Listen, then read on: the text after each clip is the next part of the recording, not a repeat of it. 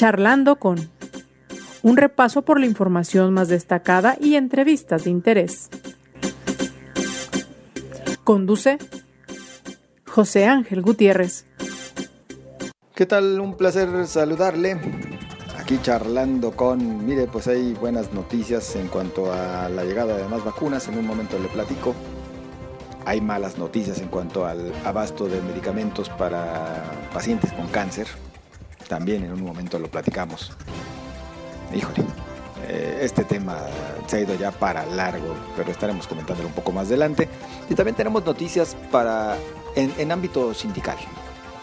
Noticias que resultan interesantes conocer porque también existen algunas modificaciones que se han hecho a la ley que vale la pena tener en cuenta sobre todo para que se cumpla con lo ahí planteado por parte de sindicatos. Estaremos comentándolo un poquito más adelante. Por lo pronto le invito a que nos acompañe y le invito también a este recorrido por parte de información más destacada. El Ayuntamiento de Zapopan realizó el levantamiento de un acta administrativa para el servidor público que resulte responsable por desacato y usurpación de funciones al llenar aljibes de cuatro casas en la colonia Mesa de los Ocotes con agua de una pipa de parques y jardines, la cual no es apta para uso doméstico, informó Jesús Félix Gastelum, coordinador general de Servicios Públicos Municipales. Llegaron a Jalisco 125 mil vacunas contra COVID-19 de la farmacéutica AstraZeneca, las cuales se distribuirán en todo el estado. El secretario de Salud, Fernando Petersen, invitó a la población a informarse por los canales oficiales para conocer los municipios y sedes de las próximas jornadas de vacunación. El secretario de Gobierno del Estado de Jalisco, Enrique Ibarra Pedrosa, informó que se está dando seguimiento a las grietas que surgieron principalmente en la carretera estatal 401, kilómetro, kilómetro 68 en el tramo de Guadalajara a Ciudad Guzmán, y que se volvieron a acentuar el fin de semana con las lluvias que cayeron en la zona por la tormenta tropical Dolores, por lo que personal de la Secretaría de Infraestructura y Obra Pública, investigadores de la Universidad Autónoma de México, bomberos de la Unidad Estatal de Protección Civil y policías viales estarán realizando labores en la zona, por lo que se cerró nuevamente el paso de vehículos para prevenir accidentes. La colonia Paseos del Lago en el municipio de San Pedro Tlaquepaque, entre periférico y carretera a Chapala, fue la más afectada por la tormenta de este miércoles por la tarde. Reportes de Protección Civil Municipal informaron de 22 viviendas con inundación, mientras que en la calle el agua alcanzó el metro de altura. En la información nacional se publicó oficialmente en el Diario Oficial de la Federación el calendario escolar 2021-2022 por parte de la Secretaría de Educación Pública. Este consiste en 200 días de clases y es aplicable para las escuelas de educación básica, es decir, preescolar, primaria y secundaria, públicas y privadas, incorporadas al sistema educativo nacional. Niega el presidente Andrés Manuel López Obrador que su gobierno esté espiando a periodistas, como publicó este jueves el diario, un diario de circulación nacional. En el caso de que se presenten pruebas sobre espionaje, particularmente en contra del subsecretario de Seguridad, Ricardo Mejía, entonces dijo ordenaría que se lleve a cabo una investigación. Parte de la información más destacada. Yo le invito a que nos acompañe y le invito a que, como de costumbre, nos haga llegar sus comentarios. Nos interesa conocer su opinión. Y para ello estamos a la orden en Twitter, arroba José Ángel GTZ. Y en Facebook, José Ángel Gutiérrez, la fanpage a su disposición. Acompáñenos.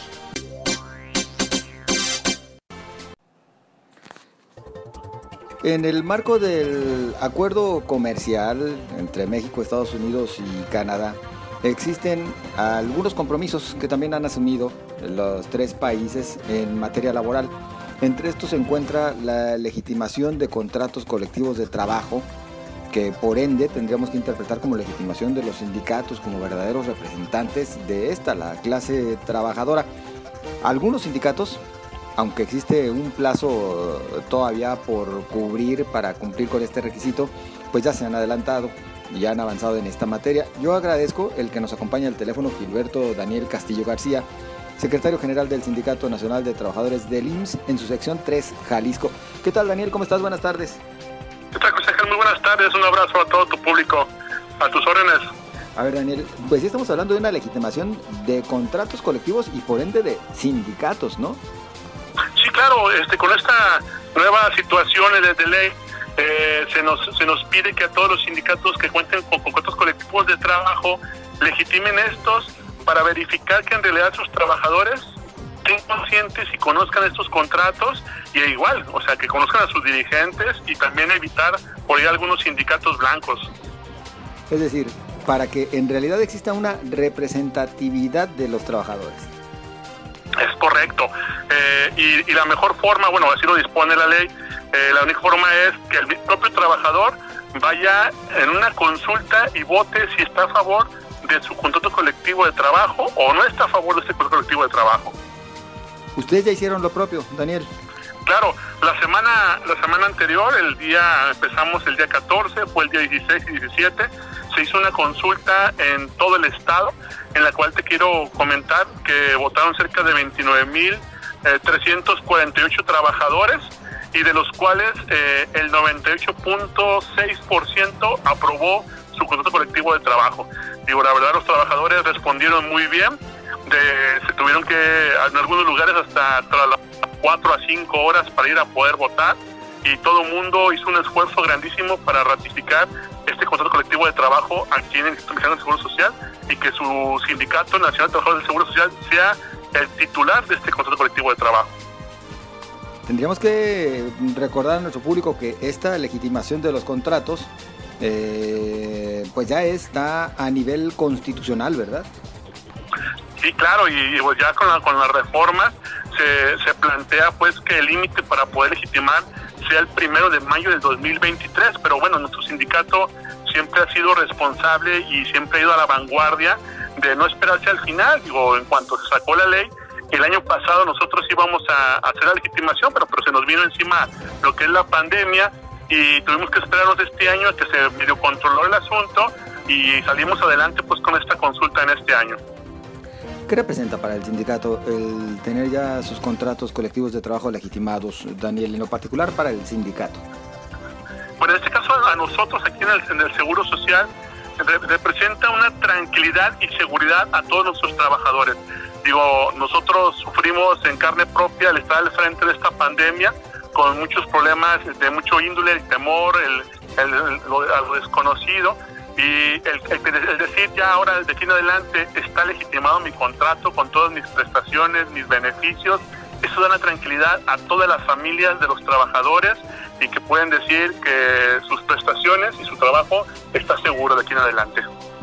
Ustedes ya, pero ¿qué sucedería yéndonos al supuesto de algunos casos en los que pues hayan sindicatos que ni siquiera legitimen sus contratos colectivos. Hay que recordar que existen estos otros que llamamos sindicatos blancos, que al final más bien son puestos por el propio patrón eh, para que pues estén ahí de escaparate, de membrete, según eso representando al trabajador, pero sin hacer nada, sin abogar en absoluto por este, por el trabajador, ¿no?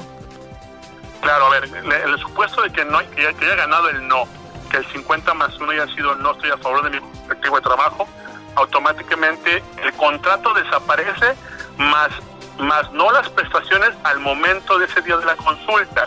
Pero este ya no va a ya no, ya no es una contratación colectiva, sino que va a ser contratación individual. ¿Qué quiere decir? Que el, el, el dueño de la empresa, el empresario, el del ente, va a tratar directamente con cada trabajador y con él se va a arreglar las prestaciones en lo individual.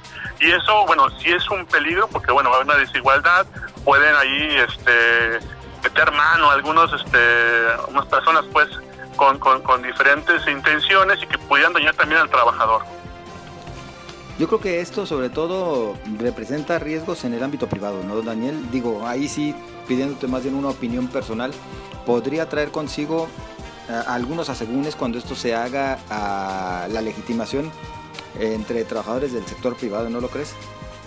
No, sí, claro. Bueno, en lo personal, yo, yo, en lo particular puedo decirte, por ejemplo, eh, el ramo manufacturero, este, las empresas chiquitas que, que tienen un contrato que a lo mejor ni conocen, eh, pudiera también, el bueno, pudiera aprovecharse eh, algunos este, malos empresarios en abusar del trabajador. Pero también te puedo decir al revés, también pudiera ser que en algunos casos este, el propio trabajador pueda reorganizarse y ahora sí sacar un contrato a beneficio de los propios trabajadores. Ahí sí más bien es, es importantísimo el liderazgo de todos los líderes sindicales. Es decir, que volteen realmente a ver y a representar a sus compañeros. Claro, mira, por ejemplo, en este caso, eh, yo, yo, yo invitaría también a todos los, a todos los líderes sindicales que, que se animen a hacer esta legitimación. Eh, es, uno, es una oxigenación enorme para este, sus organizaciones el poder invitar a los trabajadores a que se unan, a que le entren, a que se organicen y que puedan ir a votar. Digo, algunos, pues si hicieron mal trabajo, pues claro que les va a ir mal, pero otros que pudieran hacer el preámbulo para hacer una buena organización interna, claro que les va a beneficiar mucho. Además del sindicato de trabajadores del Seguro Social, ¿existen otros que ya han llevado a cabo este proceso de legitimación? Bueno, para empezar, este, nosotros somos el primero de nuestro tamaño, ¿no? Nosotros tenemos cerca de 430 mil trabajadores en todo el país. En Jalisco son cerca de 30 mil trabajadores sindicalizados los que pudieron votar y de ese tamaño somos los primeros en, el país en legitimar y te puedo decir que somos los primeros en el mundo de haberlo hecho. Digo, vamos adelante de todo mundo. Sí habrá por ahí algunos que son chiquitos, a lo mejor las arritas que he escuchado por ahí, este, de ese tamaño, pero no, no, no de esta magnitud, José Ángel. Bueno, pues sí es que ustedes tienen un mundo de trabajadores en el Seguro Social, así que pues esto implicó ciertamente pues casi una actividad similar a la de un proceso electoral en un municipio, Daniel. Sí, claro, ya el, pudiéramos haber ahí unos chiquitos a buscar una presidencia municipal, ¿no? O una diputación, entonces, pero en realidad pues nosotros no buscamos eso, buscamos más bien es la representatividad digna de nuestros trabajadores y que el trabajador se sienta arropado y seguro con nosotros. Pues interesante, felicidades porque sabemos que esto implicó, insistimos, mucha movilización eh, y ya por lo pronto para los empleados, los trabajadores del Seguro Social, pues es un motivo también de tranquilidad. No, y aparte, bueno, también aprovechar tu espacio para agradecerle a, los miembros de mi comité que me ayudaron muchísimo a organizar esto, a los representantes sindicales, al propio trabajador que puso todo de sí para poder este, apoyar esta, este proyecto y que votara así a su consejo colectivo de trabajo. Gente nacional que todas las Olivares Cerda que me ayuda muchísimo a poder realizar este proyecto y que dé ese resultado tan bueno. Pues Daniel, enhorabuena y en comunicación, si nos permites, muy amable. Un abrazo, cuídate mucho, José Ángel. Hasta luego, que estés bien. Hasta luego, un abrazo, bye. Hasta luego. Es Daniel Castillo García, secretario general del Sindicato Nacional de Trabajadores del Instituto Mexicano del Seguro Social, sección 3, Jalisco. Recordará usted que la semana pasada el propio presidente Andrés Manuel López Obrador aseguró que bastaría una semana para que comenzáramos a ver ya la llegada de medicamentos oncológicos. Bueno, pues también eh, se comprometía a tener por parte de las eh, propias autoridades federales eh, contacto con los padres de los pequeños con cáncer para informarles de manera adecuada medida transcurrida la semana. ¿Qué sucedió? Inclusive en esta reunión que se llevó a efecto para conocer el estatus respecto a la llegada de estos medicamentos. Agradezco el que nos acompañe Alejandro Barbosa, usted ya le conoce, es titular de esta asociación civil Nariz Roja. Estuvo presente eh, en esta reunión con instancias federales, ¿verdad Alejandro? ¿Cómo estás? Buenas tardes. Ángel, ¿cómo estás? Muy buenas tardes, un gusto saludarte. Pues Alejandro, por favor, platícanos qué avances se obtuvieron con las autoridades. ¿Se cumplió el compromiso? No, no, no, no. Y de hecho, eh, ahorita que hiciste la presentación, eh, pues algo dijo el presidente que desafortunadamente tenemos que tener mucho cuidado con las palabras, como las decimos. Dijo, va a llegar toda la medicina la próxima semana, toda. O sea, al decir toda es, pues todo. Pues es. Y desafortunadamente no llegó. Eh, lo que al día de hoy a lo que nos refirieron en la reunión de ayer con Insabi, es que a partir de, de, ayer comenzaron a entregar las claves que ya pudieron encontrar el proveedor. Pero ojo, no son todas, van a empezar a entregar entre junio, julio y agosto a los distintos hospitales y hay muchas claves que aún siguen desiertas de proveedor, que no han encontrado quién les vende ese medicamento. Entonces, pues ya partiendo de ahí, pues no las tuvimos todas y no van a llegar juntas. ¿Qué problema hay con esto? Los medicamentos oncológicos requieren tener en los hospitales toda la variedad que se requieren porque no es solamente un medicamento y se acabó el tema, no, son varios y que hacen en algunos momentos combinaciones que en un mismo día requieren de dos tipos distintos hasta tres tipos de medicamento y pues si falta uno de ellos, pues ahora sí como diríamos el largo del brebaje no está completo. Es un pastel sin leche, ¿no? Entonces falta un ingrediente, no puede el protocolo llevarse a como se debiera, ¿no? Los que tienen que hacer malabares, estar intercambiando medicamentos, pero entendemos que esto pues no es lo ideal. Los Ángeles están, eh, estamos trabajando a media y otra vez la misma tonada, volvemos a lo mismo. No vamos a tener abastecimiento completo, por lo menos, por lo menos de aquí a agosto. Por lo menos de aquí a agosto, en el mejor o en el menos peor de los casos, como lo queramos ver, Alejandro. Oye, perdón, que, que, que te interrumpa para mencionar. En esta reunión con el INSABI hubo un tema que llamó bastante la atención. Pues el hecho de que dijeron que hay estados donde hay mayor desabasto porque simplemente no se adhirieron a este, al Instituto Nacional de Salud para el Bienestar, el INSABI. Lo interesante es que con Seguro Popular tampoco llegó y era, todavía en su administración, Este, previo al INSABI, digo, el INSABI tiene un año operando, pero con Seguro Popular, con la ministra, con el nuevo régimen que tenemos, no había medicamentos. Y ahora que entró el nuevo sistema, donde seis estados no se afiliaron, ahora la culpa es de esos estados. Le comenté yo al maestro Ferrer, le digo, va, se la compro, Jalisco no se adhirió, y por esa razón, como usted lo menciona, Jalisco recibió a lo que ellos refieren recursos con el que debieron haber comprado el medicamento. Va, se la compro. Pero le pongo el otro caso, Veracruz, que también es este estado apoyado por nosotros. Ellos están afiliados al INSABI, ellos tienen gobierno morena, pero no tienen medicamento. A veces eso. No, no, ya es un problema del, Estado. No, pues le digo, pero me, sigo con la lista y Puebla está igual, que también es Insabi es Morena, me puedo seguir con otros estados que tienen gobierno del federal y tienen Insabi y tampoco tienen quimioterapia. La respuesta cuál es? Y pues ya no me puedo dar razón. No, bueno. no es un tema de si estamos o no al Insabi. No hay quimioterapia en todo el país. Tú dime, yo no estoy afiliado al Insabi, quizás de mis recursos yo lo puedo comprar pero no hay en las farmacias. No hay, o sea, es lo que no terminan de entender ellos. Solamente compran para que operen los hospitales públicos en lo que pueden, en su capacidad. Pero la realidad es que si tú sales a la calle y tú lo quieres comprar con tus recursos, no lo hay. Porque, bueno, por una parte han hablado de que se registraron problemas con los insumos con motivo de la pandemia. Alejandro, aunque tú no estás muy convencido con esta versión, ¿verdad? Mentira. Dime qué país a excepción de Venezuela, por su sistema que ya conocemos todos, pues tiene carencias, y no necesariamente por falta de insumos, más bien ahí es por, por, falta de probidad de la autoridad local, ¿no? Digo, entendiendo como vemos todos el tema del problema social en Venezuela. Pero ah, dime otro país en este planeta que tenga todos los días en su nota desabasto de medicamentos oncológicos para niños y adultos con cáncer. No lo hay, entonces ya le rascamos a todos los periódicos, por lo menos de los países que recurren y que tienen buena promoción en medios, no lo hay. Por lo menos en Latinoamérica, ninguno de los países ha manifestado eso. Argentina, que es quien nos vende el famoso medicamento que se robaron, se habló con una hematóloga de allí y dice, no, aquí tenemos todo, aquí no hay carencias. Entonces, si el desabasto es mundial y todo el mundo le está afectando, porque Argentina sí tiene. Porque Estados Unidos hace dos años tuvo un problema con la vitricina, que es uno de los productos pero ya lo, ya lo resolvió. Estados Unidos está operando normal en la atención de niños y pacientes con cáncer. México es un caso único en el país, en el mundo, que tiene un problema de desabasto.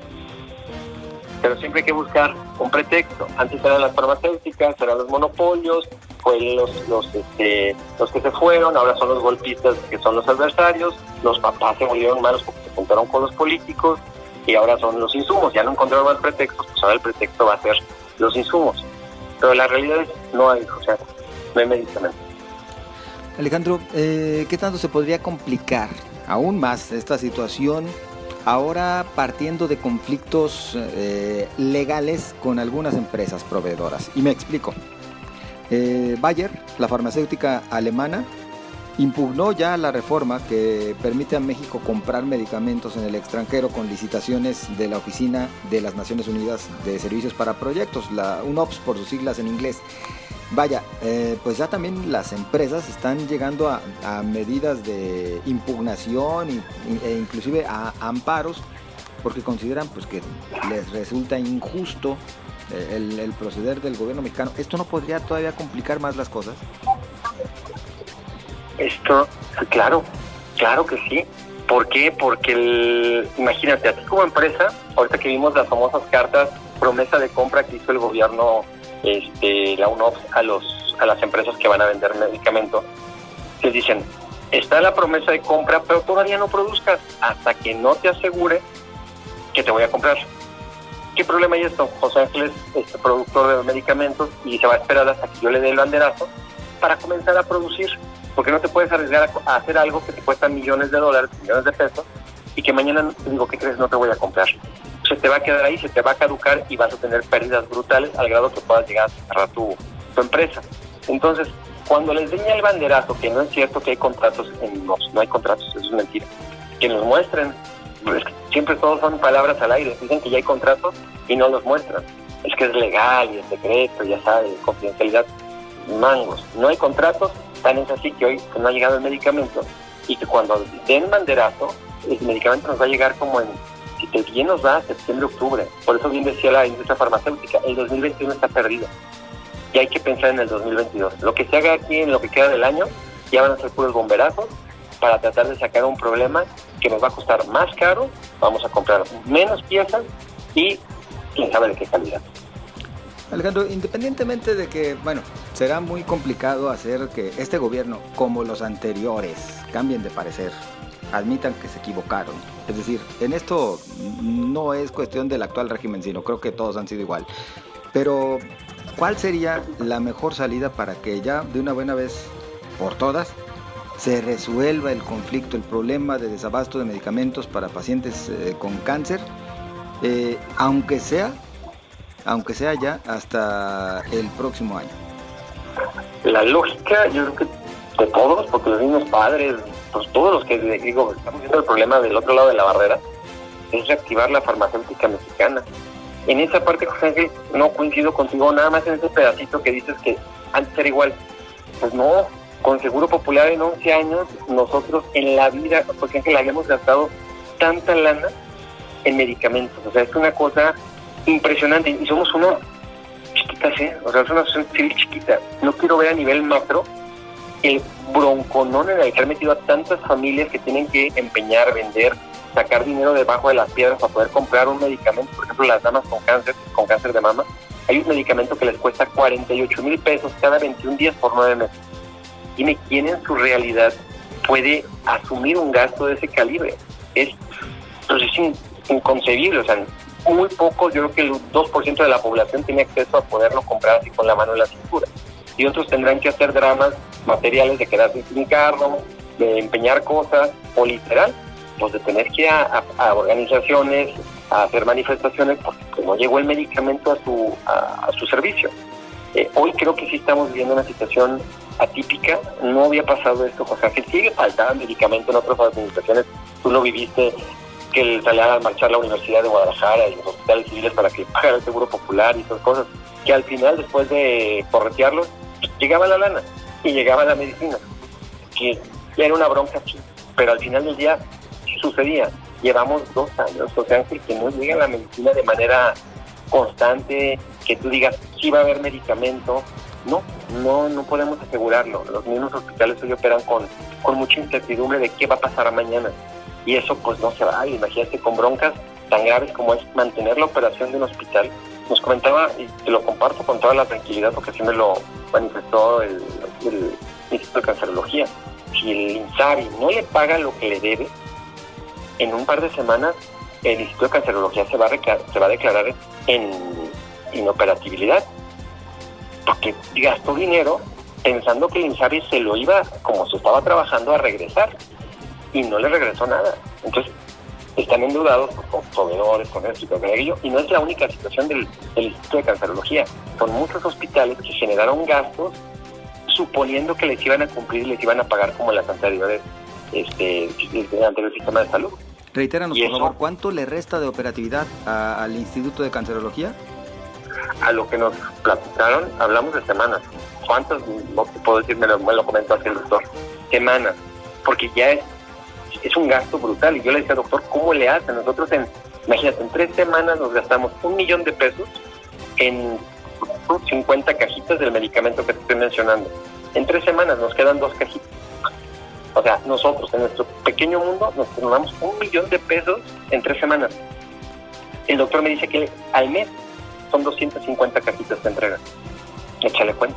Obviamente es un precio hospital, todo, pero es un general.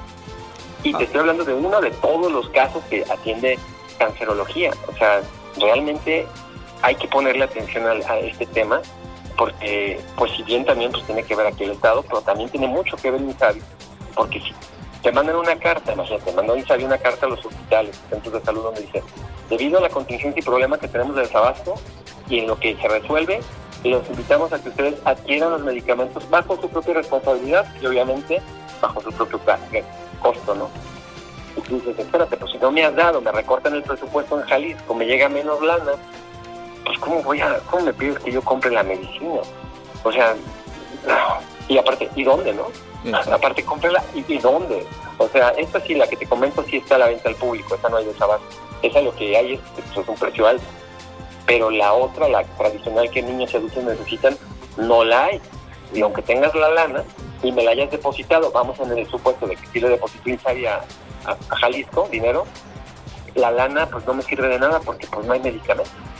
Y tampoco y tampoco tengo permiso para poder importar. ¿Te acuerdas cuando el gobierno de Jalisco estaba en trámite con una empresa hindú para importar quimioterapia? Los bloquearon. Les dijeron, como a los cubrebocas o las pruebas fáciles, perdón, las, pruebas rápidas de COVID, que se las pararon en seco en el... la aduana. Que fue en la aduana. Lo mismo pasó con lo de los quimioterápicos, le dijeron, no va a pasar, ni le mueras. Entonces, ¿para qué, ¿para qué te dan dinero si no lo vas a poder gastar? En el entendido que lo hayan entregado, la verdad es que yo no sé. Eso lo documentó Ferrer, ya lo tendrá que decir el gobierno del Estado si sí recibió este recurso por parte del INSABI. Este tema del Instituto de Cancerología también lo platicaron ustedes ayer, ¿verdad? Con el director de INSABI. Sí, y después nos dio pues, tres batazos. Vamos a ver qué, qué, responden, porque la realidad es que pues, el instituto necesita apoyo. Claro y, se les ha mandado, de acuerdo a lo que me comenta el doctor, comunicados, peticiones, peticiones, como se debe por el procedimiento que es el, propio para solicitud de pagos y de apoyos y esto, y pues no, no, no, no responde la otra galaxia. Oye Alejandro, también, que la autoridad responda. También hablaron del asunto de la farmacéutica nacional, de reactivarla. Sí, nosotros en general, nosotros no tenemos vela con una, la que trabaje y que le venda al gobierno un producto de calidad y de buen precio, pues nos parece que es la correcta. Eh, desafortunadamente hoy, pues lo entendemos todos, la que, la que generaba este producto es la que está clausurada por Cofepris. Y si me preguntas cómo yo resolveré este problema, activamos. Ponle los candados que quieras, ponle todos los limitantes para que no se vuelva corrupta y todo lo que le pusieron. Y que si el producto tiene riesgo, pues apriétale para que no tenga riesgo. Pero si es tu única opción ahorita, ¿Cómo aseguras que el que viene de la India viene súper bien? Ah, es que allá su sistema de salud me lo validó. Ojo. Pues, necesito estudiar todo lo que es la salud este, clínica médica hindú y pues tienen unas quejas brutales en todo lo que es el sistema de calidad. Entonces pues, dices, bueno, no voy a decir que todo sea malo, pero tampoco tiene la mejor fama. Entonces tú dices, si aquí lo tienes y lo puedes estar revisando por medio de Cristo, pues activa la farmacéutica, hombre, y ya luego verás cómo resuelves el tema. Consíguete tus vendedores, proveedores externos y ya no le compras a la local. Pero por lo menos mientras no mates a la gente. Digo, pensando en un, en, un, en un término como más más más fácil, ¿no? Pero pues les gusta complicarse la vida a estas personas, pues bueno, vamos a ver cómo lo resuelven. Dicen que ya tienen una farmacéutica mexicana que les va a vender la quimioterapia. Pues vamos a ver quién es. Vaya, pues el escenario sigue siendo muy, muy complicado, muy desalentador. Esperemos, y lo decimos sobre todo por el bien de las eh, familias y, los enfermos con cáncer, que esto pues ya tenga una solución y que sobre todo se abran las conciencias y los corazones de todos los que están eh, en facultad de decidir para que de una buena vez se acabe este problema. Alejandro, pues algo que gustes agregar. Pues, pues seguir agradeciéndole a la gente, ustedes como medios que, que sean voz de esto, que la gente pues siga apoyándonos como organizaciones, a todas las que nos dedicamos a esto, gracias a que la gente ha seguido donando, pues nosotros seguimos compartiendo los medicamentos que se requieren. Pues bendito Dios, no solamente aquí en Jalisco, ya son los estados en los que hemos podido colaborar. Seguimos obviamente aquí echándole todos los kilos en, nuestra ciudad. Y pues ahora sí que agradecer y no quitarle el renglón. Vamos a ver ahora sí que responden nuestras autoridades ante esta crisis que creo que se va a incrementar en los siguientes meses porque no es tan sencillo nada más decir ya va a llegar toda la medicina. Eso la verdad este, pues dice la frase de los famosos políticos, ¿no? El prometer no empobrece, el es lo que aniquila. Entonces, bajo esa, bajo esa línea, pues, creo que tenemos un problema grave. Alejandro Rosa, muchas gracias. Un abrazo, cuídense mucho. Abrazo de regreso, bueno, ya lo escuché usted, es el titular de Nariz Roja, esta asociación civil que pues ha estado también ahí trabajando muy duro para tratar de cubrir ese hueco, junto con otras tantas organizaciones a nivel local y nacional, para cubrir ese hueco que han dejado las autoridades por la falta de tratamientos para el cáncer. Híjole, pues así llegamos al final de este espacio. La verdad es que creo que se presta mucho para la reflexión. Y si tuviéramos que reflexionar y llegar a alguna conclusión, un servidor por lo menos diría, qué difícil es cuando las decisiones de gobierno se mezclan, uno, con el hígado y dos, con la política, con la grilla política entendida esta desde un criterio partidista, eh, de vendetta con otros gobernantes u otros aspirantes a ser gobierno. Qué delicado. Espero sus comentarios en Twitter, arroba José Ángel GTZ, en Facebook José Ángel Gutiérrez, la fanpage, y le deseo lo mejor, nos escuchamos mañana.